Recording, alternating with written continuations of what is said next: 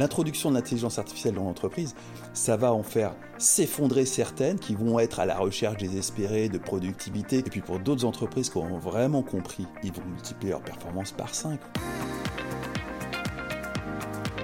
Les éclaireurs du numérique, le podcast qui décrypte les enjeux cachés d'Internet.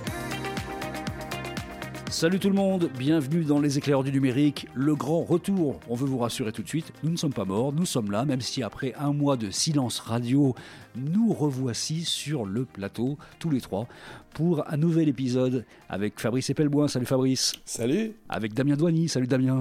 Salut, salut. Et effectivement, tu as raison, Bertrand, il faut le préciser, contrairement à des rumeurs que j'ai vues passer sur les réseaux, nous n'avons pas été remplacés par une intelligence artificielle. Encore. On va parler dans cet épisode de retour des éclairs du numérique en 2023. Ça va vous étonner, de chat GPT. Si, si, non mais ne quittez pas, parce qu'on a des trucs que peut-être vous n'avez pas encore entendu à vous raconter. On a intitulé cet épisode Sa barde pour Google. En clair, ce qui se trame entre ChatGPT, Microsoft, Bing et Google.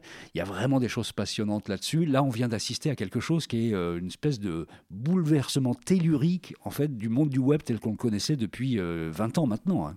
Un petit tremblement de terre pour l'instant. Hein. C'est pas encore un bouleversement tellurique. Les ah, ça commence à y ressembler quand même. Hein. Mais, mais ouais, ouais, clairement, il y, a un truc qui s'est passé. Il va, il, va y, il va y avoir des secousses. Il y a une disruption dans la force de Google. C'est clair que quelque chose se passe. Euh, ça pourrait être catastrophique non seulement pour Google, mais pour tout l'écosystème Google. Et ça, c'est énorme, absolument énorme, l'écosystème. Google et, pas que. Ce qui est intéressant, en fait, dans l'histoire de ChatGPT, parce que ChatGPT, c'est basé sur GPT-3, donc euh, en fait, qui est un moteur à la base qui existe depuis quelques années, un moteur de, de, de, on va dire de, conversation, si on peut dire, euh, mais qui était très rustre, on va dire dans sa dans sa forme.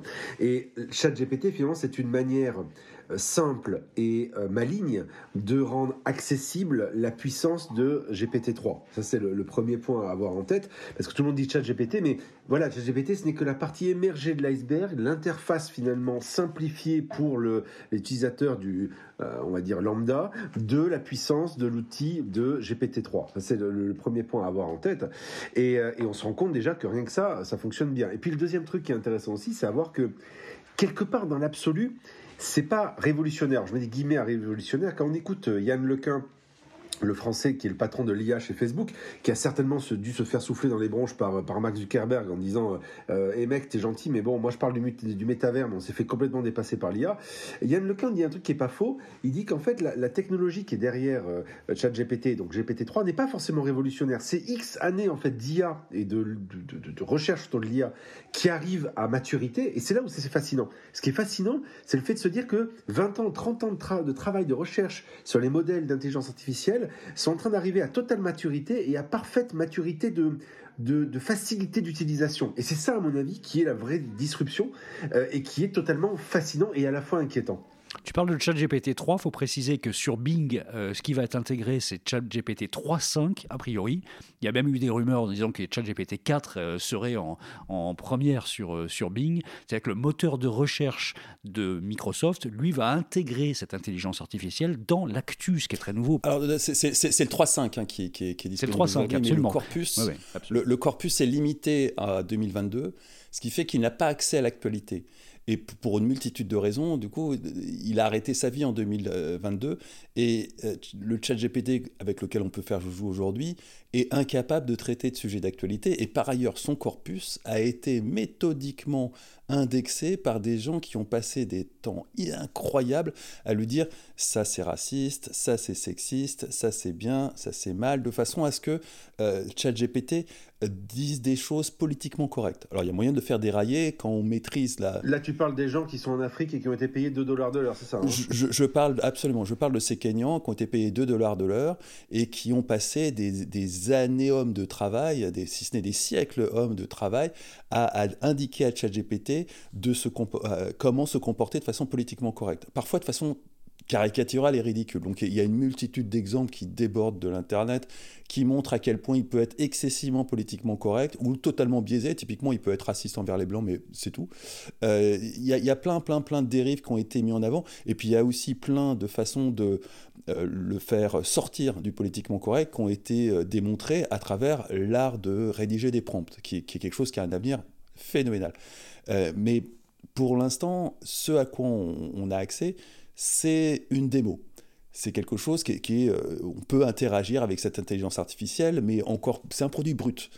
L'intégration dans Bing commence à donner une petite idée de ce que pourrait être un produit d'usage courant, mais c'est pour l'instant pas ultra convaincant.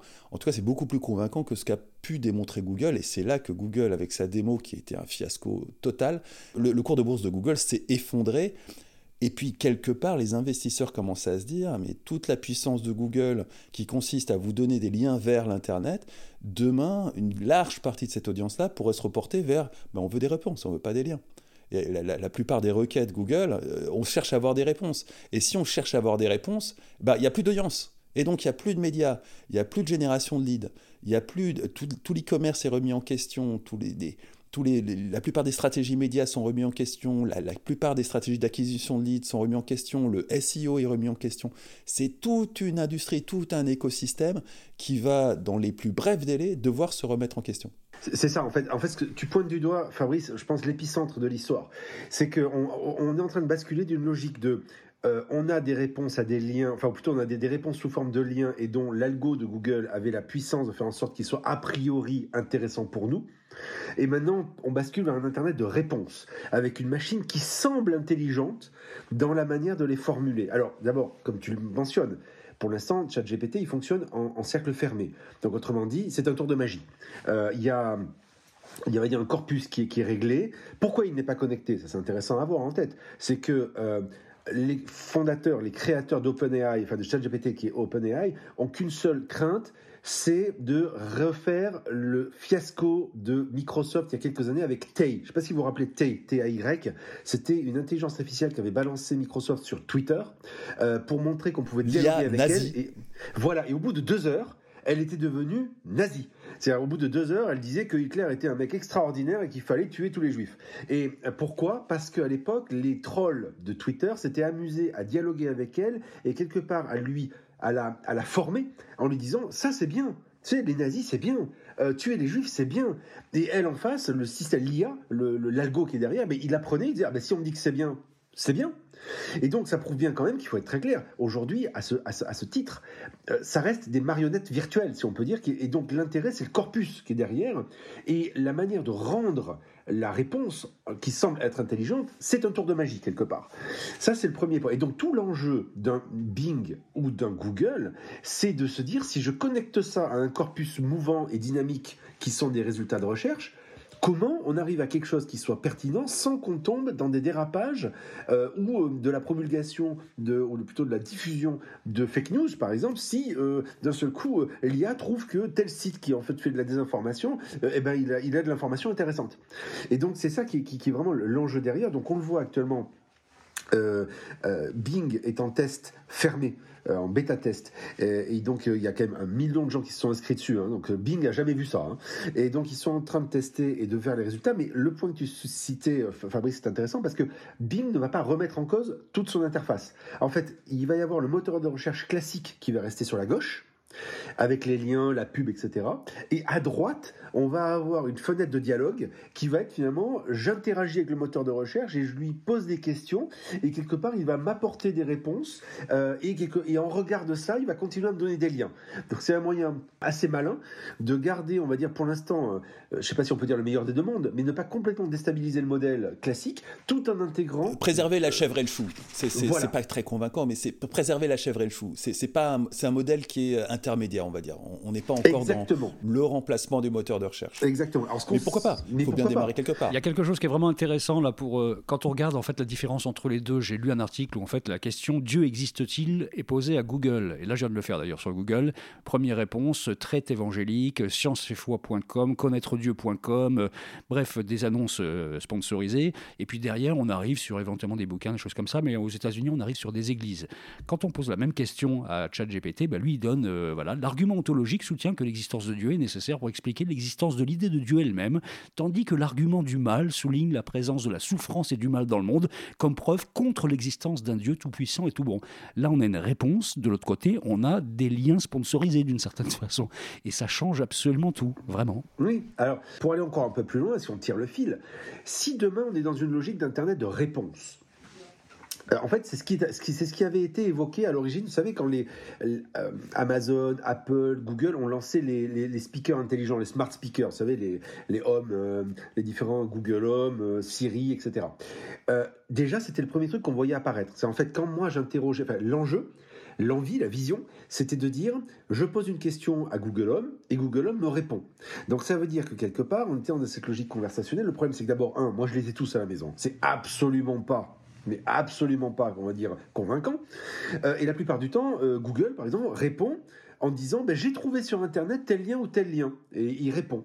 Donc il y a un début mais en fait ça reste vraiment le niveau zéro de chez zéro en termes conversationnels. Mais ce qui ce qu'on voyait derrière poindre, c'est que le jour où une IA serait suffisamment pertinente, elle ne donnerait plus les sources et que quelque part elle me répondrait de manière on va dire intelligente tout au moins comme une personne. Et c'est ce que ChatGPT a réussi de faire. Et donc si demain Microsoft qui a mis 19 milliards dans la balance, et donc quelque part un peu ou prou racheté, on va dire quelque part un peu OpenAI. Si demain la technologie de, OpenAI, ChatGPT, est parfaitement bien intégrée à Bing, et si demain on imagine que Microsoft euh, raccroche à euh, ChatGPT version Bing euh, un système de reconnaissance vocale qui s'appelle Nuance, vous savez, le système qui existe depuis des années, qui est un système qui permet de reconnaître la, voix et qui, mm. qui, est excellent. Mm. Nuance, mm. ça appartient à Microsoft depuis quelques années. Et donc, imaginez maintenant qu'on connecte toutes les pièces du puzzle, vous pouvez imaginer d'avoir un vrai agent conversationnel vocal qui serait totalement pertinent dans sa compréhension de ce que diraient les gens et dans la réponse de, à, l'oral de ce que pourrait donner un chat Et là, franchement, chez Google, je pense qu'ils pourraient commencer à s'inquiéter. Tu es sûr de ton chiffre de 19 milliards? Moi, j'ai plutôt 10 milliards en deuxième euh, banc et 1 milliard au départ. Hein. donc, euh... Alors, 1 milliard au départ, ils avaient annoncé 19. Alors, peut-être qu'ils en sont à 10, mais bon, tu sais, je pense que quand on aime, on ne compte pas. Euh, là, le, dernier investissement est de 10 milliards. C'est ce qui a permis de bétonner le fait que le ChatGPT arrive dans Bing. on n'est pas à 10 milliards près chez Microsoft. C'est quoi 10 milliards pour ces gens? C'est rien du tout. Satya Nadella avait dit, je crois qu'il voulait monter jusqu'à 19 dans tous les cas de figure. Bon, tu fais bien de corriger le chiffre. Enfin, on reste quand même à des. Euh, enfin, Microsoft a quand même sorti le grand jeu très, très, très rapidement quand même. Hein. Ah bah clairement. Mais ils étaient déjà dans la boucle, donc ils ont compris tout de suite l'intérêt d'y aller franchement. Alors on parle de Google là, parce qu'évidemment Google se retrouve extrêmement mal avec son modèle qui paraît tout d'un coup totalement obsolète. Mais il y a aussi de l'autre côté, euh, on parlait des, intelligences qui sont, enfin, qui sont capables juste de donner des réponses. Siri, c'est ça, ça n'a absolument pas le début d'un commencement d'intelligence artificielle, Siri. Non, non, c'est une autre génération, ça n'est pas capable de simuler une intelligence. On a aussi Amazon qui utilise l'intelligence artificielle. Ces gens-là sont très mal avec tout ça aussi. Non, ils sont pas très mal parce que Amazon c'est un, picot morceau de leur business. C'est pas c'est pas bien grave s'ils ratent ce truc-là. Ils se rattraperont à la, prochaine révolution technologique. Google, euh, ça leur permet de revenir sur le devant de la scène dans, non pas le search, mais peut-être l'après-search. Donc eux, ils ont un atout incroyable. Euh, c'est Google qui est vraiment dans la merde. Et j'insiste sur le fait que Google, c'est la partie émergée de l'iceberg. Parce que si Google est remplacé par un autre truc qui rend le même service, bah, dans l'absolu, on peut se dire que ça ne change pas grand-chose pour le consommateur final. Mais il y a un écosystème phénoménal sur lequel euh, Google a construit son empire. Et, dans cet écosystème, il y a les médias. Mais pas que. Il y a une myriade d'entreprises qui défendent totalement Google pour toute leur génération de leads. Toutes ces boîtes-là, et ça représente des, dizaines de milliards, c'était peut-être des centaines de milliards de chiffres d'affaires sur la planète, toutes ces boîtes-là doivent se, euh, passer en mode panique dès à présent pour se dire, OK, c'est quoi la suite? Qu'est-ce qu'on a comme relais de croissance pour trouver des nouveaux leads demain, pour euh, asseoir une crédibilité vis-à-vis de lecteurs, pour continuer à, récupérer des gens qui vont acheter nos produits, qui vont lire nos articles, qui vont faire Dieu sait quoi sur nos sites web. Mais si vous, êtes dépendant d'une stratégie SEO ou d'une stratégie d'acquisition de trafic à travers les moteurs de recherche, il est temps de paniquer. Alors, ce qui paradoxalement pourrait redonner du, du grain à moudre euh, aux réseaux sociaux. Euh, autrement dit, on, le sait quand même, quand, les réseaux sociaux, typiquement euh, bah, Facebook ou même TikTok, sont des, très très bonnes machines à lead et, pas très chères. Hein. Je voyais récemment, je discutais avec une start-up française qui fait de l'acquisition sur Facebook et sur TikTok et qui me racontait que, alors il n'y a, y a pas photo, hein, là où le le lead sur, euh, sur Facebook, il coûte, il coûte 2 euros. Euh, il est à 12 centimes sur, euh, sur, sur TikTok. Et l'algo de TikTok est parfaitement pertinent et même bien mieux pertinent que ceux de Meta. Donc, donc on pourrait imaginer que à terme, on ait une génération de leads qui se fasse par de la création de contenu donc sur les plateformes, euh, tandis que toute cette logique qui était de dire je rentre sur Internet en cherchant une réponse et j'en ai une, qui était donc le métier de Google à la base, euh, en revanche soit effectivement euh, perturbée ou tout au moins fortement remise en cause, avec quand même la question après qui est aujourd'hui ChatGPT par exemple ne donne pas de lien. C'est autrement dit, il donne une réponse, mais on ne peut pas aller plus loin en ayant une série de liens qui permettraient de cliquer. Si par exemple je dis, truc tout bête, comment installer une étagère?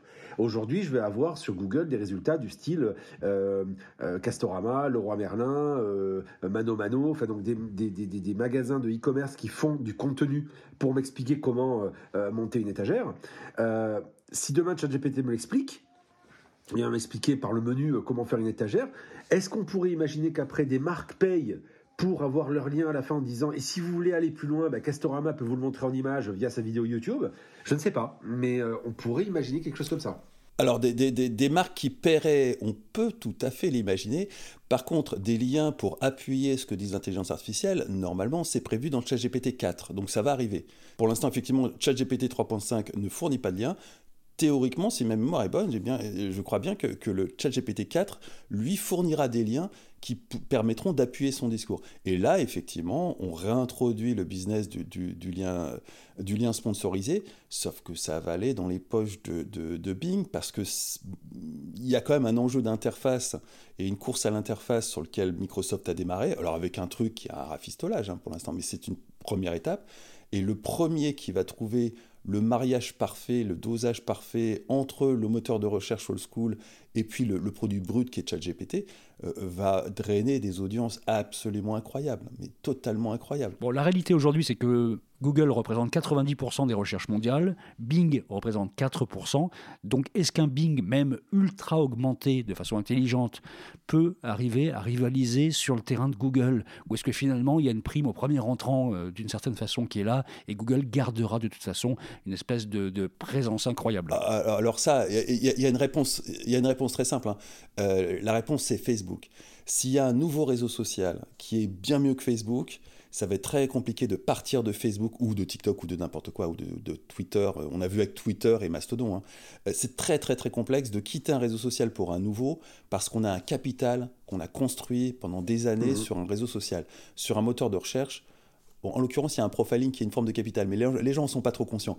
et ils ont l'impression, plus ou moins à juste titre, qui n'ont aucun capital et qu'ils peuvent partir de Google pour aller chez machin, truc ou bidule. Si machin, truc ou bidule leur fournit quelque chose de plus satisfaisant, ils partiront du jour au lendemain et ils reprendront leurs bonnes habitudes sur un autre moteur de recherche. Donc là, c'est très, très, très fragile. Beaucoup, beaucoup plus fragile que, que Facebook qui, est lui-même un peu fragile, mais c'est beaucoup, beaucoup plus fragile que, l'audience d'un réseau social. Il y a l'effet réseau que tu soulignes, Fabrice. C'est effectivement ça. Euh, aujourd'hui, euh, Facebook a sa position parce que Facebook, euh, par les liens qu'on a créés sociaux, font que c'est difficile d'en partir ou tout au moins il y a des attaches très fortes. Après, il y a l'écosystème de Google. Mais comme tu le disais, on n'a pas la sensation que la recherche apporte quelque chose à l'écosystème Google que je qualifierais de Gmail, Google Suite, enfin tout ce qui va avec et le côté bureautique, si on peut dire, de, Google. Et effectivement, on ne le voit pas. Donc peut-être que Google va devoir euh, à l'image de ce que veut faire Microsoft, hein, va peut-être devoir réintégrer de manière très forte le search avec euh, toute la suite qui va avec et qui est très utilisée aujourd'hui, hein, tout, le, côté Google Suite, pour euh, faire en sorte justement de renforcer cette interdépendance qui est la logique d'écosystème qu'a magnifiquement font, créé un Apple par exemple, et que Microsoft veut essayer de faire, puisqu'il ne faut pas oublier que derrière ChatGPT dans Bing, il veut mettre du ChatGPT à tous les étages, notamment dans Office. Office et Teams. Oui, et, objectivement, c'est clair que c'est dans Office que ChatGPT a le plus gros potentiel. ça me paraît absolument. Il y a Teams aussi, c'est déjà dans Teams. Teams mm. aussi peut-être, mais dans, dans, PowerPoint euh, ou dans Word, c'est évident que là, ChatGPT peut devenir une espèce d'assistant incroyablement efficace. Mais, mais, mais, pas que ça, parce qu'en fait, il peut y avoir le retour. Je sais pas si vous vous rappelez Clippy, vous savez, le petit, le petit trombone là, qui nous parlait, qui était complètement con dans, dans, dans Word. Bon, bah là, peut-être que Clippy 2 eh sera, euh, sera cette fois-ci intelligent, mais il n'y a pas que ça. C'est que, imagine, un chat GPT qui comprend ce qu'on raconte, donc technologie nuance, qui appartient à Microsoft, dans un Teams. Et à la fin, tu as un résumé de ta réunion. Euh, avec tout ce qui s'est raconté. Mais vous imaginez le niveau de performance du truc? Complètement. Alors, un nuance, qui reconnaît ce qui se raconte dans un team. Et ça, c'est assez facile à faire. Hein. Dès aujourd'hui, c'est faisable. Hein. Tu, tu, enregistres une réunion. Tout à fait. Tu la passes à une reconnaissance de, vocale et tu la balances dans le chat GPT avec un peu de mise en forme en, cours de route et tu as ta synthèse de réunion. Donc, tu n'as plus besoin d'avoir le, le, traditionnel stagiaire qui, à la fin de la réunion, se galère pendant une heure pour faire une petite synthèse qu'il envoie à tous les managers qui ont participé. Ça, Pareil, intelligence artificielle. Non mais très clairement, si aujourd'hui vous prenez toute la chaîne, que qu'aujourd'hui, que, c'est la partie émergée de l'iceberg de, de, de, ChatGPT version Bing, ça ce n'est que pour le grand public. ce qui va être derrière, dans les racines de Microsoft, c'est Azure, avec donc le cloud, c'est euh, toutes les, les logiques Office Teams avec par exemple donc reconnaissance vocale par nuance, société qui appartient à Microsoft, dans un Teams, je reconnais la réunion, elle est synthétisée, elle est copiée dans un Word, elle, génère les, slides derrière et c'est copié-collé dans Outlook et c'est prêt à partir pour tous les gens qui étaient dans la réunion. Ça, vous pouvez imaginer complètement ce truc-là. Et puis dernier élément, il faut aussi euh, penser que euh, chez, Microsoft, il y a aussi toute la, euh, toute la partie LinkedIn. LinkedIn appartient à Microsoft. Et euh, imaginez un LinkedIn sous stéroïde avec du chat GPT, ça peut être aussi assez intéressant. Ah bah dans le genre, j'ai vu une extension Chrome géniale qui euh, poste des commentaires à ta place dans LinkedIn. Avec des commentaires mielleux à la LinkedIn, de leur félicitations pour ce fantastique truc. tu crois que je peux demander à ChatGPT un, un, post inspirationnel euh, pour, pour, LinkedIn? Ah bah carrément, oui. Alors, ce que, ce que j'ai vu, c'est vraiment un outil qui est fait pour commenter et, être massivement présent dans les commentaires en faisant automatiquement une réponse mielleuse de trois lignes qui colle parfaitement avec le ton LinkedIn et qui te permet d'industrialiser. Tu fais 400 euh, commentaires dans l'heure, ce qui fait que tu, maximises ton temps de présence sur LinkedIn. Et finalement, tu fais à peu près ce que font la plupart des gens sur LinkedIn, qui se, se féliciter les uns les autres sur n'importe quoi. Moi, ce que j'attends surtout, c'est un client mail qui soit un peu enrichi en intelligence artificielle et qui permette de sortir de cette espèce de truc néandertalien dans lequel on est tous, là, des mails à l'ancienne, quoi. Vraiment. Ça, c'est insupportable. Il faut vraiment qu'on ait quelque chose qui, bouge. Pareil, tu as, une extension Chrome pour Gmail, ça existe. Mais, mais imaginez ça intégré dans Outlook, qui est présent dans 80% euh, des entreprises c'est enfin c'est démentiel ce qui va se passer avec avec euh, euh, Microsoft version euh, et tu comprends qu'ils aient mis autant de milliards sur la table. Ils sont en train de jouer leur vie là. Je veux dire, en fait Satya Nadella a compris que Microsoft était un tournant et il pouvait devenir une sorte de futur Apple dans, on dire en termes de valorisation, hein, avec avec avec toutes les technologies qu'ils ont, powered by ou boost by du Chat GPT. Je, je pense que ils ont eu le nez creux et ils ont, raison d'ouvrir le carnet de chèques et d'y aller plein pot. Je pense qu'ils jouent leur avenir, et, mais qui peut être radieux s'ils réussissent leur coup. Ah oui, clairement. Ceci dit, arrêtons-nous un instant sur l'usage euh, dans le mail. Déjà, le mail, c'est une projection d'une pratique antédiluvienne bien avant l'informatique, qu'on a projeté dans l'informatique, qu'on a projeté dans Internet, et qui n'a pas vraiment de sens. On, travaille tous avec des messageries instantanées aujourd'hui, sauf dans les grandes entreprises qui sont un peu calcifiées. Et, l'arrivée de ChatGPT dans la rédaction du mail, ça va remplacer un mail qui, qui se contenterait de dire oui, non, et on ne peut pas répondre oui, non à, un cours, à de l'épistolaire. On peut le faire dans un chat, mais on peut pas dans un mail, c'est pas mmh. possible. C'est pas, pas poli, Donc on va dire, on va le mettre en forme, on va terminer par bien cordialement, on va faire toute cette, toute, cette mise en forme qui est strictement humaine, qui est une perte de temps totale en termes de productivité pure, et pour celui qui la rédige, et pour celui qui va la lire, parce qu'il aurait plus vite fait de lire oui ou non. Et concrètement, on va ajouter une surcouche de charge mentale aux humains à travers l'intelligence artificielle. Donc, les boîtes qui n'ont pas réussi à faire abstraction du mail pour passer à des méthodologies plus modernes, et l'abstraction du mail, ça fait un bout de temps qu'on en parle. Hein. Mais il y a plein de boîtes qui en sont encore à rédiger des mails en interne, à travailler avec du mail en interne. Ces boîtes vont ployer sous les charges cognitives de leurs employés du fait de l'arrivée de l'intelligence artificielle. Hein. Donc on, est vraiment sur quelque chose de très très vicelard. L'introduction de l'intelligence artificielle dans l'entreprise, ça va en faire s'effondrer certaines qui vont être à la recherche désespérée de productivité, qui vont en fait se surcharger en charge cognitive d'un côté et euh, s'alléger de l'autre et le bilan ne sera pas nécessairement positif. Et puis pour d'autres entreprises qui ont vraiment compris où est-ce qu'on peut aller avec ça, ils vont multiplier leur performance par 5 ou par 10. Ça va être absolument incroyable. Et sans parler des individus qui, de leur côté, indépendamment des entreprises, hein, parce que les individus salariés dans les entreprises qui sont fidèles à leurs entreprises et qui travaillent pour le bien de leur entreprise, je pense que ça n'existe plus à ce stade. Il doit en avoir un ou deux probablement dans la direction. Et encore, la plupart, ce qui les préoccupe, c'est eux. Et ils ont bien raison, parce qu'on a vu avec le temps que l'entreprise en avait strictement rien à foutre de leur gueule. ceux-là, ces individus, ils ont un enjeu vital de se saisir de l'intelligence artificielle pour augmenter leur productivité à eux. Parce que demain matin, ils seront mis en compétition avec des gens qui, eux, auront vraiment saisi ce qu'ils peuvent retirer de l'intelligence artificielle. Donc on, va avoir une... une Peut-être que ça, ça, se rapproche de ce que Laurent Alexandre appelle la guerre des intelligences. Mais c'est encore un, autre truc que, touche Laurent Alexandre avec ça. Mais on va avoir une compétition de la, de la compétitivité augmentée par l'intelligence artificielle entre les salariés qui va être redoutable. Mais en, revenant sur le, sur le sujet de, Bard, moi, j'étais Stéphane, j'ai un ami qui travaille chez Google qui m'a montré un peu à quoi ressemblait. Euh, Bard, c'est l'IA de Google. Hein. C'est pour ça qu'on a fait ce titre-là avec ce jeu de mots. là. Hein. C'est pas juste pour Astérix euh, en ce moment au ciné. Hein. Euh, et, donc Bard, oui, ce qui est troublant, c'est qu'en fait Google, pour moi, est dans la position de Kodak. autrement dit, Kodak, pour appeler Kodak, Kodak qui aujourd'hui ne subsiste que par ses licences de marque, Kodak est l'inventeur de la photo numérique. Dans les années 70, il y a un gars chez eux qui a inventé la photo numérique et qui a montré à comment ça marchait. Les gars de Kodak n'y ont pas cru en disant Vous êtes gentils, mais nous, notre métier, c'est de vendre de la pellicule. Et donc, donc, il y a tout un écosystème derrière de gens qui développent de la pellicule. Donc, vous êtes gentils, vous foutez pas de votre bordel avec votre histoire de photo numérique.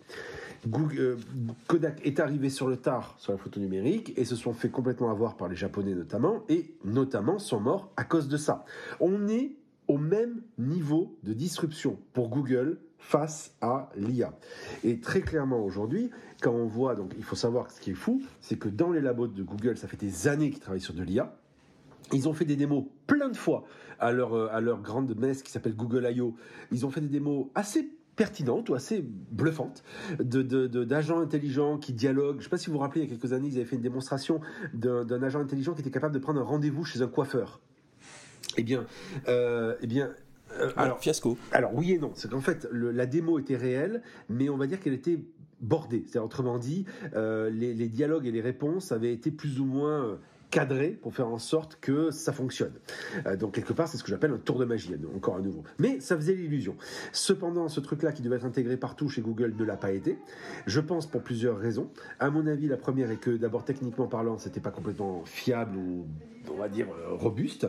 Deuxième élément, ça venait en concurrence directe avec certaines choses euh, que pouvait proposer Google en interne. Et bon, bah, le projet n'a pas été forcément priorisé.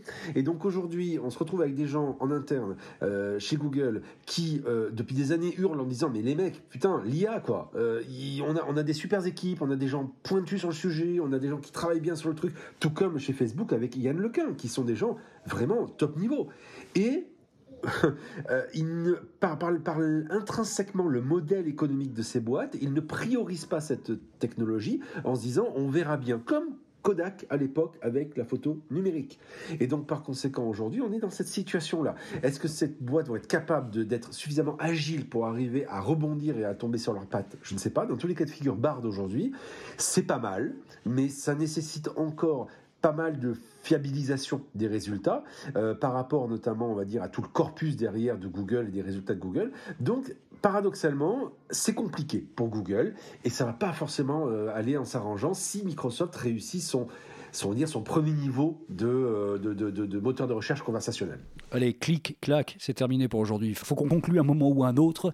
Il y a un mot qui a été prononcé par Fabrice au début, qui est le mot prompt, et on n'est pas resté dessus. Il faudra peut-être qu'on fasse un épisode là-dessus, parce que ça va se jouer là-dessus, sur notre capacité à être ultra intelligent dans la façon de, faire des prompts. D'autant plus qu'il y a plein de jeux de mots à faire avec prompt. Je suis sûr qu'on va trouver de quoi faire un épisode. Ah bah oui, prompt un petit circonstances. Moi, je me disais ça, c'était sympa aussi. voilà.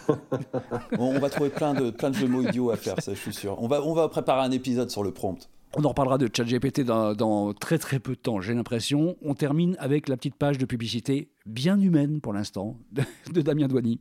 Oui, ce message n'a pas du tout été écrit par une intelligence artificielle, mais uniquement par mon cerveau qui, a priori, pour l'instant, arrive par mal à fonctionner sur le sujet. Euh, effectivement, pas besoin de prompt pour essayer de nous trouver sur les différentes plateformes de, de balado-diffusion. Il vous suffit juste de taper les éclairs du numérique et, vous nous trouverez. Euh, peut-être une, rumeur dit que si vous cherchez Fabrice nu, peut-être que vous pourriez aussi nous trouver, mais ça, je vous laisse chercher. Dans tous les cas de figure, ou peut-être que Fabrice a un, La sextape, la sextape. Non, mais Fabrice, on dit qu'une rumeur dit que Fabrice a aussi un OnlyFans ou un mime. Allez savoir. Dans tous les cas de figure, si vous voulez nous trouver ah, sur le. Va savoir, avec Dali, tout devient possible. Avec les différentes plateformes de balado-diffusion, vous pouvez nous trouver les éclairs du numérique. Vous allez dû remarquer que nous, on ne gagne pas d'argent avec ce podcast. On vous demande pas d'argent, on vous demande rien parce que d'abord, on se fait plaisir et on vous fait plaisir, on espère. Et puis aussi, c'est un moyen pour nous de, bah, transmettre des choses et ça, c'est hyper important. La, petite chose que vous pourriez faire en, retour, euh, eh bien, c'est de nous mettre des étoiles parce que ça nous permet d'être bien classés dans les, dans les moteurs de, recherche, de mettre même un commentaire si vous avez aimé euh, ce qu'on a raconté. Ça nous fera non seulement plaisir, mais en plus, ça permet à nouveau de nous, euh, bah, de nous faire gagner en audience et en visibilité. Si les choses avec lesquelles vous n'êtes pas tout à fait d'accord, eh vous pouvez dialoguer avec nous sur notre compte Twitter. Euh, ça nous fera grand plaisir aussi. Inutile de mettre un commentaire hein, sur les, plateformes de podcast. Dialoguez directement avec nous. On vous donnera une réponse euh, immédiate ou presque, peut-être pas aussi rapide que ChatGPT, mais on, s'y emploie.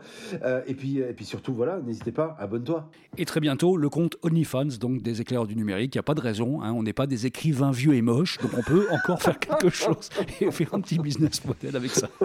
Allez, merci beaucoup Fabrice Epelbois. Euh, tout nous donnera le lien de ta sextape. et merci Damien Douani. On se retrouve la semaine prochaine. Salut à tous. À la semaine prochaine. Salut.